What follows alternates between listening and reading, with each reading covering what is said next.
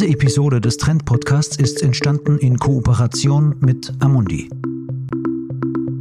Herzlich willkommen, meine Damen und Herren, zu diesem aktuellen Roundtable. Im Rahmen unserer Serie über nachhaltiges Investieren und nachhaltige Geldanlage wollen wir uns heute mit der Rolle der Europäischen Zentralbank EZB und auch der Österreichischen Nationalbank beschäftigen. Das klingt furchtbar theoretisch und abstrakt, ist es aber nicht, im Gegenteil. Denn auch wenn Corona viele Themen aus den Schlagzeilen verdrängt hat, eigentlich fast alle, wird uns doch eine große Herausforderung bleiben, der Klimawandel und der Kampf dagegen.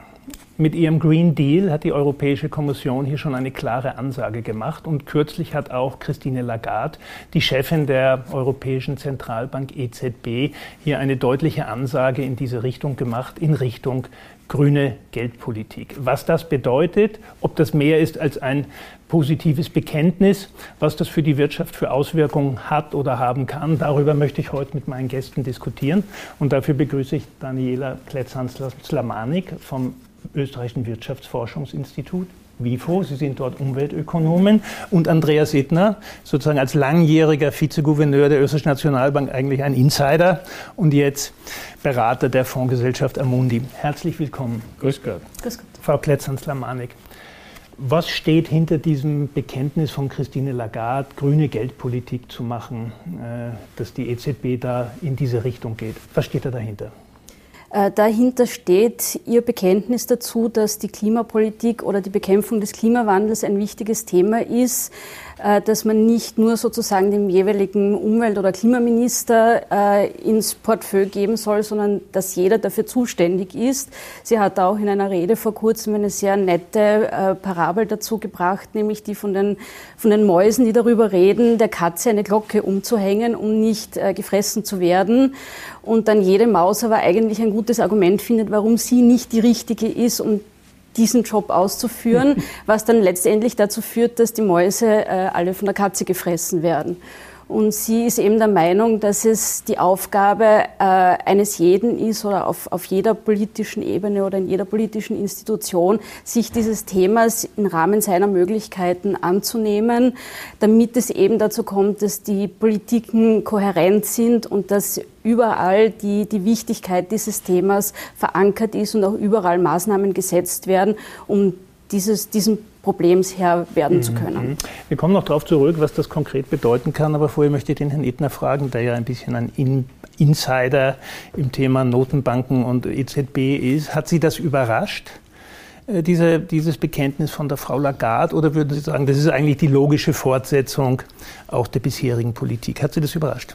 Also es hat mich von äh, äh Christine Lagarde nicht überrascht, äh, aus drei Gründen. Erstens, weil sie das schon äh, als Managing Director des, äh, des IWF, des Internationalen Währungsfonds, als ein äh, zentrales Anliegen gesehen hat, die die Länder äh, dazu ermutigt hat und immer wieder auch in den Programmen ähm, darauf hingewiesen hat, dass doch die Pariser Klimaziele zu erreichen sind und dass sie dafür was tun müssen.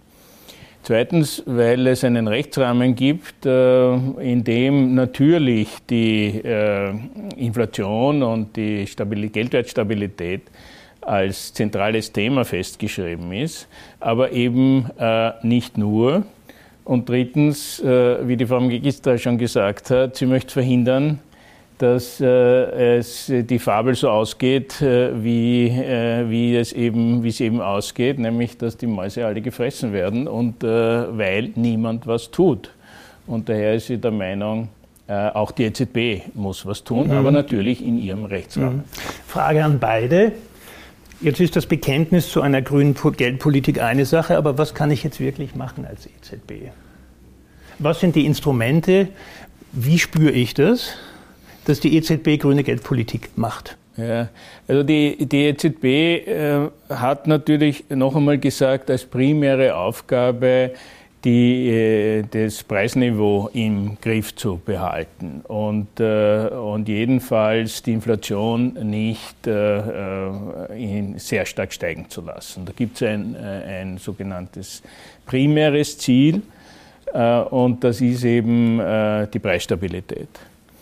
Und, das sind diese knapp 2% Inflation, die das man ist das, als was Ziel sie, hat. Was, ja. was die EZB sich als Ziel gesetzt hat. Und, und sie hat aber auch ein sogenanntes sekundäres Ziel. Und das ist, soweit es die Preisstabilität oder ihre, ihre, ihre Bemühen um die Preisstabilität nicht negativ beeinflusst, hat sie die Aufgabe, auch die Wirtschaftspolitik der Europäischen Union zu unterstützen. Und daraus ergeben sich allerhand Möglichkeiten, auch in dem Bereich äh, etwas zu tun. Frau Kletschern, heißt das jetzt, ich greife das auf, äh, die EZB kauft ja Anleihen und in Zukunft kauft sie nur noch Green Bonds und keine Staatsanleihen mehr von Ländern, die Kohlekraftwerke oder Atomkraftwerke haben. Ist es das? Ich glaube, das wird es nicht sein, aber sie hat schon auch deutlich gemacht, dass es mehr in die Richtung geht, diesen Teil der, der Green Bonds oder der, der, klimafreundlichen Anlageprodukte zu erhöhen. Derzeit liegt er, glaube ich, so äh, bei 3,5 Prozent im Portfolio der, der EZB. Also da gibt es noch Luft nach oben, aber das alleine wird es nicht sein. Äh, meiner Meinung nach ist eine große Aufgabe der EZB oder anderer äh, Regulierungsbehörden in, in, diesem Zusammenhang das Schaffen von, von Kriterien für das Risikomanagement, weil mhm. mit dem Klimawandel und auch dem, dem ähm, für die Dekarbonisierung nötigen Strukturwandel Risiken verbunden sind. Und es geht darum, diese äh, transparent äh, mit einheitlichen und, und stabilen Kriterien zu bewerten und in das, in das Risikomanagement einzubauen, damit es eben nicht aufgrund dieser Risiken oder des, des Eintritts von bestimmten Ereignissen äh, zu realwirtschaftlichen oder auch finanzwirtschaftlichen Verwerfungen kommt oder ja. diese möglichst gering zu halten. Und jetzt, und da frage ich gleich nach, was ist das Risiko des Klimawandels für die Finanzmärkte? Naja, die, die Risiken ergeben sich aus, aus zwei Bereichen. Das eine sind die, die physischen Risiken, das heißt dadurch, dass der Klimawandel stattfindet und äh, diese Extremwetterereignisse oder Naturkatastrophen einfach häufiger oder auch stärker werden. Das betrifft dann zunächst einmal sehr direkt die Versicherungswirtschaft, wenn man mit massiven Schäden konfrontiert ist. Äh, da geht es aber auch in, in in weiterer Folge darum, dass es zu Unterbrechung von Lieferketten kommen kann, was jetzt wiederum die Realwirtschaft äh, äh, stört. So ähnlich wie wir es jetzt auch bei der Corona-Krise gesehen haben. Es geht aber auch darum, dass es zum Beispiel aufgrund der, der zunehmenden Hitze zu anderen Krankheits- oder auch Sterblichkeitsrisiken kommt, was auch wiederum die, die Wirtschaft beeinflusst. Der andere Bereich sind die sogenannten Transformationsrisiken oder auch regulativen Risiken. Das heißt, dadurch, dass wir diesen Strukturwandel vollziehen müssen, wird es dazu kommen, dass bestimmte Sektoren oder bestimmte Bereiche ihre Geschäftsgrundlage mehr oder weniger verlieren. Das heißt, es wird zu einer Neubewertung von, von Assets kommen. Es kann natürlich passieren, wenn diese Risiken oder dieser, dieser Strukturwandel nicht richtig bewertet wird, dass es dazu zu sogenannten Carbon Stranded Assets kommt, äh, zu Entwertungen von, von Kapitalanlagen. Und es ist natürlich, je länger wir uns Zeit lassen oder je zögerlicher die Klimapolitik ist, dann natürlich die Eingriffe in Zukunft umso stärker sein müssen. Und das ist dann wesentlich disruptiver, als wenn wir das jetzt kontinuierlich und mit einem klar, klaren, planbaren Pfad machen. Vielleicht kann ich da noch ein bisschen ergänzen.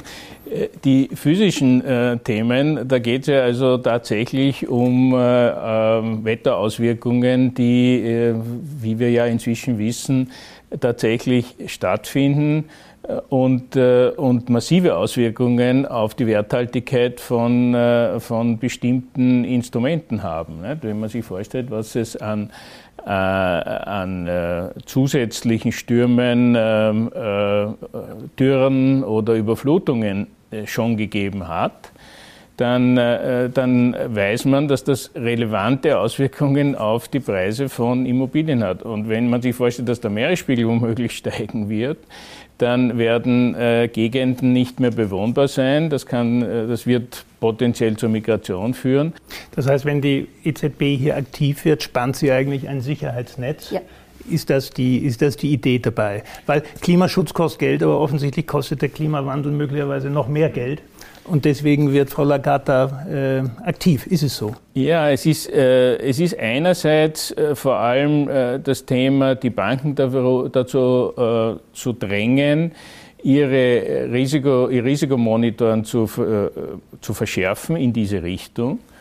Äh, nicht nur auf die, auf die Gegenwart zu schauen, was ist also sozusagen äh, das Geschäftsmodell heute äh, in der Lage, Kredite zurückzuzahlen, sondern was wird die Veränderung des Klimas und der Preise, die damit verbunden sind, für Auswirkungen haben.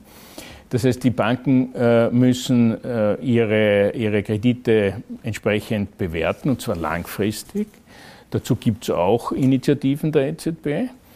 Ähm, unter anderem werden sie Stresstests machen, äh, was ja gar nicht so einfach ist, das schon so zu berücksichtigen, weil, weil da ja noch nicht so viele Erfahrungen da sind. Und es gibt äh, inzwischen schon ähm, ähm, äh, heuer veröffentlicht oder im Ende vergangenen Jahres Leitfäden, wie die Banken eben diese Risiken, Risiken zu bewerten und zu, zu, messen haben. Und das wird von der EZB auch kontrolliert. Also im Bankenaufsichtsbereich hat mhm. sie eine sehr unmittelbare operative Rolle. Ähm, und, und dort ist es eine, eine sehr starke Beeinflussung auch des Marktes. Im währungspolitischen Bereich hat es natürlich auch Auswirkungen, wenn sie verstärkt, äh, wie Frau Kollegin schon gesagt hat, Green Bonds kauft zum Beispiel. Und so wie, wie Sie gesagt haben, dreieinhalb Prozent äh, hat sie jetzt offensichtlich im Portfolio, zumindest im eigenen Portfolio. Das klingt einmal äh, nicht so wahnsinnig viel. Man muss aber bedenken, dass die, das Green Bond Anleihenuniversum nur 4% der Anleihen sind. Also mhm. äh, äh, so viel Spielraum äh, ist wieder auch nicht, wenn sie nicht den Markt dominieren will. Heidner, wo wir bei den verschiedenen Instrumenten sind, die zur Verfügung stehen, ähm, bezieht sich das auch auf mögliche Sicherheiten? Ja, die EZB hat jetzt vor, vor kurzem äh, bekannt gegeben, dass sie in ihren geldpolitischen Transaktionen, also wenn die äh, Banken Geld bei der Notenbank aufnehmen können, müssen sie ja Sicherheiten hinterlegen. Und äh, hier werden seit kurzem auch äh, Anleihen akzeptiert, deren Coupons von der Erreichung gewisser ökologischen Ziele abhängig sind. Und äh, ich denke, dass damit ein, äh, ein gewisses, äh, gewisser Anreiz gesetzt wird, dass solche Produkte auf den Markt kommen. Wenn, wenn die Banken wissen oder die Finanzinstitute wissen, dass das von der EZB akzeptiert wird, dann werden sie äh, so etwas auch, äh, auch anbieten wollen. Äh, und daher ist, ist das auch so eine kleine Möglichkeit, wo die Notenbank im Rahmen ihres Mandates äh, Anreize geben kann, dass in diese Richtung äh, äh, Produkte entstehen, in die man dann auch investieren kann. Ich komme nochmal auf diesen Punkt vielleicht zurück, Steuerungsinstrumente. Sie haben gesagt, da geht es einmal um die Risikobewertung, die EZB ist Bankenaufsicht. da kann ich mir das schon vorstellen, aber wie fördere ich als EZB oder als österreichische Nationalbank, wie fördere ich die Transformation Richtung Nachhaltigkeit? Was habe ich da für Möglichkeiten?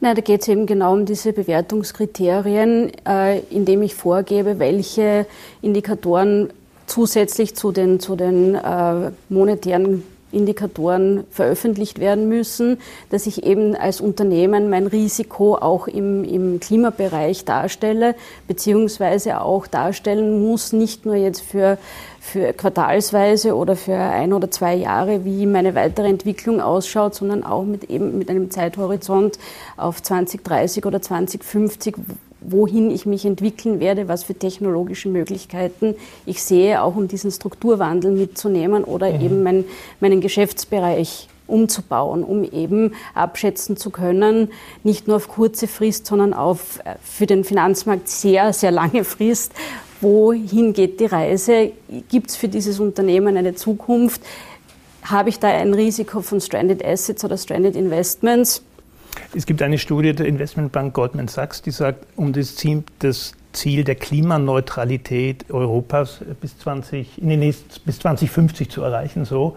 sind in den nächsten 30 Jahren Investitionen von 10.000 Milliarden Euro notwendig. Woher kommt dieses Geld? Also sicher nicht allein von der öffentlichen Hand. äh, sondern genau eben aus äh, der, dem privaten Bereich, die bereit sind, hier auch Risiken und Innovationsrisiken äh, zu übernehmen. Äh, das ist natürlich nicht äh, Aufgabe der Notenbank zu äh, entscheiden, welches dieser Risiken jetzt erfolgreicher oder, oder wahrscheinlicher eintreten wird oder nicht. Das, was die Notenbank dazu machen kann, ist Rahmen ähm, ähm, vorzugeben, Definitionen zu unterstützen, die müssen natürlich auch von der Politik kommen. Nicht die EZB definiert jetzt, was ist, was ist ein grünes Investment und, und was nicht.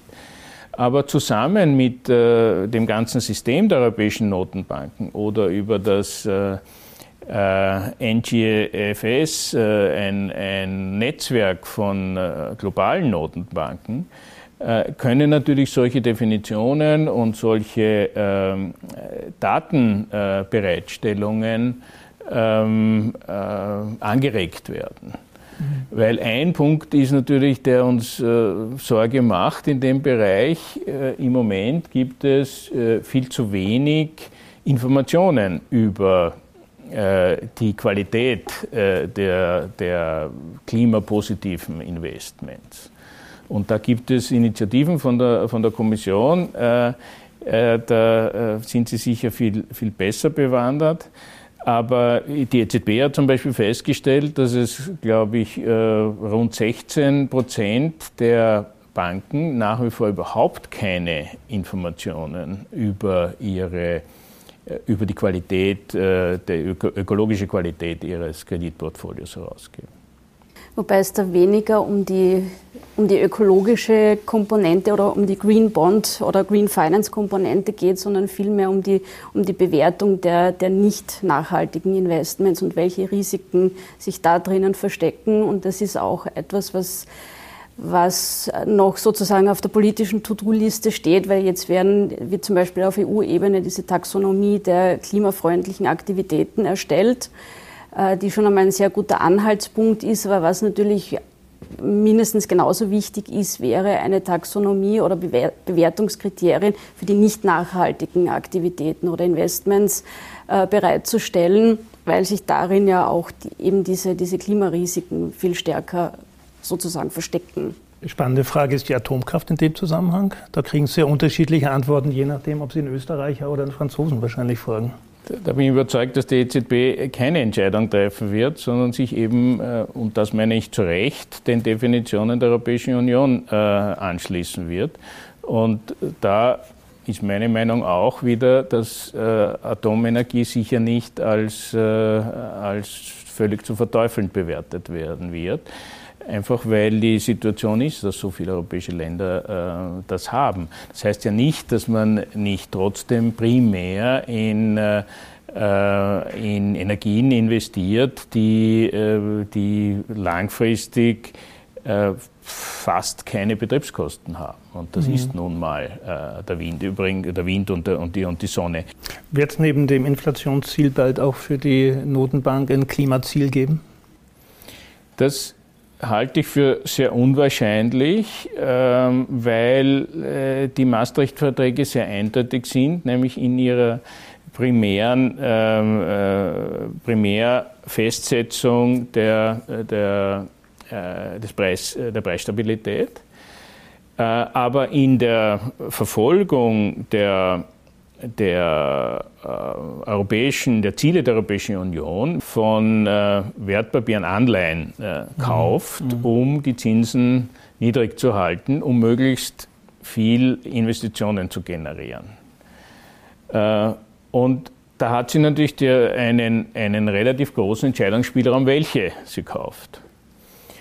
Bis jetzt äh, ging man immer von der Marktneutralität aus. Das heißt, äh, neue Papiere wurden nur zu einem gewissen Prozentsatz gekauft, sodass das äh, keinen Einfluss darauf auf die Preisbildung der einzelnen Papiere jetzt innerhalb der, der Klasse hat. Äh, und da stellt sich zum Beispiel heraus, äh, dass äh, die EZB in ihrem Portfolio eine relativ große Anzahl von, äh, von äh, Anleihen von äh, Öl, Gas oder, oder Chemieindustrien hat. Jetzt fragt man sich, warum ist das so? Da gibt es eine relativ einfache Antwort, weil diese großen Unternehmen, die noch dazu viel eigenes, äh, werthaltiges Kapital in, in Substanz haben, oder zumindest bisher werthaltiges Kapital haben, leicht am, am Kapitalmarkt Anleihen begeben können. Also die begeben viel mehr, relativ viel mehr Anleihen, als es Serviceindustrie macht. Daher, wenn ich das vergleiche mit dem gesamten Wirtschaftsleben, äh, äh, dann hat die, hat die EZB einen Bias hin zu eigentlich den weniger guten äh, klimaspezifischen Investments. Und jetzt könnte sie theoretisch sagen, in meiner Entscheidung, welche Papiere ich kaufe, berücksichtige ich diese Tatsache, dass ich eigentlich überrepräsentiert bin. Das ist aber eine Diskussion, die wahrscheinlich im Rahmen der Strategiediskussion stattfindet. Frau Kletzer, Sie bzw. das WIFO sind ja auch in so einem Netzwerk Green Finance oder Green Fine. Mhm. Das äh, ist ein äh, Forschungsprojekt, das vom österreichischen Klimafonds gefördert wird, wo wir gemeinsam mit der Wirtschaftsuniversität, der JASA und der Uni Bologna ähm, eben ein Projekt durchführen zum Thema Green Finance, wo es eben konkret darum geht, äh, sich Möglichkeiten oder Optionen anzusehen, wie man äh, Green Finance spezifisch in Österreich hochskalieren könnte, was es da international für Best Practice Beispiele gibt, wer die relevanten Akteure sind, die relevanten Strukturen oder Instrumente, um einen solchen, um ein solches Hochskalieren zu ermöglichen und wie man das auch machen kann, ohne irgendwie äh, Verwerfungen für den Kapitalmarkt oder die Realwirtschaft auszulösen es klingt so hochskalierend, da möchte ich gern dabei sein, aber ich weiß nicht genau, was es bedeutet. Erklären Sie mir das. Einfach das den, den, Umfang der Green Finance äh, stark zu erhöhen.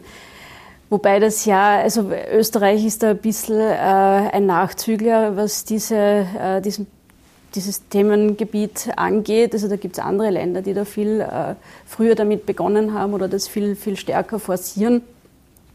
Ähm, aber generell, also egal ob man das jetzt äh, auf Europa beschränkt oder sich global anschaut, ist es ein massiver Wachstumsmarkt. Also rein in der, in der Eurozone haben sich die grünen Anleihen seit 2015 äh, versiebenfacht. Also das, das Emissionsvolumen hat sich versiebenfacht. Äh, und äh, auch global gibt es da nach wie vor einen, einen starken Aufwärtstrend. Ohne jetzt den, dem Ergebnis Ihrer Forschung vorauszugreifen, aber was gibt es denn für Möglichkeiten, das zu fördern? Steuerbegünstigungen oder äh, niedrigere Prospektpflicht oder was gibt es sozusagen für, für Spielraum, für Möglichkeiten? Es gibt ein Prinzipiell gibt es eine, gibt's eine, eine, eine, Vielzahl von, von Möglichkeiten, wobei ich mir jetzt weniger auf die, äh, auf die äh, geldpolitischen äh, Möglichkeiten, ähm, auf die weniger eingehen werde. Aber alles, was jetzt im Prinzip einmal der, der Klimapolitik glaubhaft hilft, befördert natürlich auch diesen Markt. Das können jetzt CO2-Steuern sein, das können spezifische Förderungen sein. Es werden immer wieder Instrumente diskutiert wie ein äh, Green Supporting Factor, das eben äh, die Geldaufnahme für, für nachhaltige Investments mhm. sozusagen vergünstigt wird oder auf der anderen Seite der Medaille diesen Brown Penalizing Factor, dass eben äh, nicht nachhaltige Investitionen verteuert werden. Und da möchte ich äh, übrigens sagen, da hat die Notenbank äh, jetzt vor kurzem erst eine Studie herausgebracht und äh, da kommt Österreich äh, relativ gut weg als äh, nämlich äh, nur ein, äh, ungefähr ein Viertel der, der Bilanzsumme der österreichischen Banken mit äh, Klimaübergangsrisiken äh, versehen sind. Also mhm. so gesehen, die österreichische Industrie ist oder die österreichische Wirtschaft ist hier relativ gut aufgestellt. Ähm, es liegt natürlich auch daran, dass wir keine, äh, keine großen Kraft, äh, keine großen Kohlenkraft oder, oder das ist der Vorteil der Wasserkraft. Kohlengruben so, haben. Profitieren wir von der Wasserkraft. So ist es. Äh, und, und die Finanzierung von Öl und Gas und, und, und ähnlichen Industrien unter einem Prozent liegt. Also die, das Portfolio der Banken ist, äh, ist äh, relativ äh, überschaubar in Österreich. Aber das heißt natürlich nicht, dass es trotzdem auch äh, Unternehmen gibt, die hier energietechnisch etliches zu tun haben. Und, äh, und wir brauchen dann den Tourismus denken, der äh, sehr stark vom Klimawandel äh, beeinflusst ist. Da gibt es welche, die profitieren, aber da gibt es etliche, die mhm. Äh, massiv ihre ursprüngliche Idee mit Skifahren bis, bis in, die, in die Täler hinunter mhm. ähm, wahrscheinlich mittelfristig nicht durchhalten werden können. Mhm. Lassen, wir uns vielleicht, lassen Sie uns vielleicht zum Schluss noch ein bisschen in die Zukunft äh, blicken. Die Frau Kletzan hat das angesprochen. Ähm, wird die europaweite CO2-Steuer das nächste große Thema werden? Wird das kommen? Ich hoffe es. es wäre natürlich ein, ein großer Schritt äh, in Richtung, also wie man so gern sagt, eines Level Playing Fields, dass man mehr Kostenwahrheit zwischen fossilen und erneuerbaren Energieträgern herstellt, beziehungsweise auch von Haus aus diese externen Effekte, die es mittlerweile auch schon sehr spürbar sind durch den Klimawandel, äh, internalisiert und, und in Investitions- oder Konsumentscheidungen gleich von Haus aus mit äh, einbeziehen muss was natürlich auch einen großen Anreiz in Richtung Innovation und Forschung auslöst. Also von dem her wäre das natürlich sehr zu begrüßen. Ob es politisch erreichbar ist, steht auf einem anderen Blatt. Aber es wäre natürlich zumindest aus, aus ökonomischer oder umweltökonomischer Perspektive ein sehr, sehr wichtiges Instrument, um die, die Transformation effizienter auf den Weg zu bringen. Ja, ich denke auch, es ist ein wichtiges Thema, aber die, die EZB oder die Notenbanken werden das sicher nicht entscheiden. Ja, dann bedanke ich mich. Herzlichen Dank äh, bei den Diskutanten für die interessante Diskussion, meine Damen und Herren. Ich hoffe, es war auch für Sie interessant. Ich habe zwei positive Dinge aus dieser knappen halben Stunde mitgenommen. Das eine ist, es gibt zwar Risiken für die Finanzmärkte durch den Klimawandel, aber es steigt die Sensibilität, nicht zuletzt durch diese Initiative von der Frau Lagarde, diese Dinge auch zu bewerten. Und das Zweite, was, glaube ich, sehr positiv ist, äh, dass in Österreich die Risiken im Vergleich zu anderen, in, zu anderen Ländern relativ geringer sind. Auch das ist vielleicht ein positives, was wir hier gemeinsam mitnehmen können aus diesem Roundtable. Vielen Dank, dass Sie dabei waren. Ich freue mich, wenn Sie das nächste Mal wieder dabei sind. Bis zum nächsten Mal. Auf Wiederschauen. Dies ist eine Marketingmitteilung. Die Inhalte dieses Podcasts stellen weder ein Angebot, eine Empfehlung oder Aufforderung, in Investmentfonds, Wertpapiere, Indizes oder Märkte zu investieren, noch eine Finanzanalyse dar. Sie dienen insbesondere nicht dazu, eine individuelle Anlage oder sonstige Beratung zu ersetzen.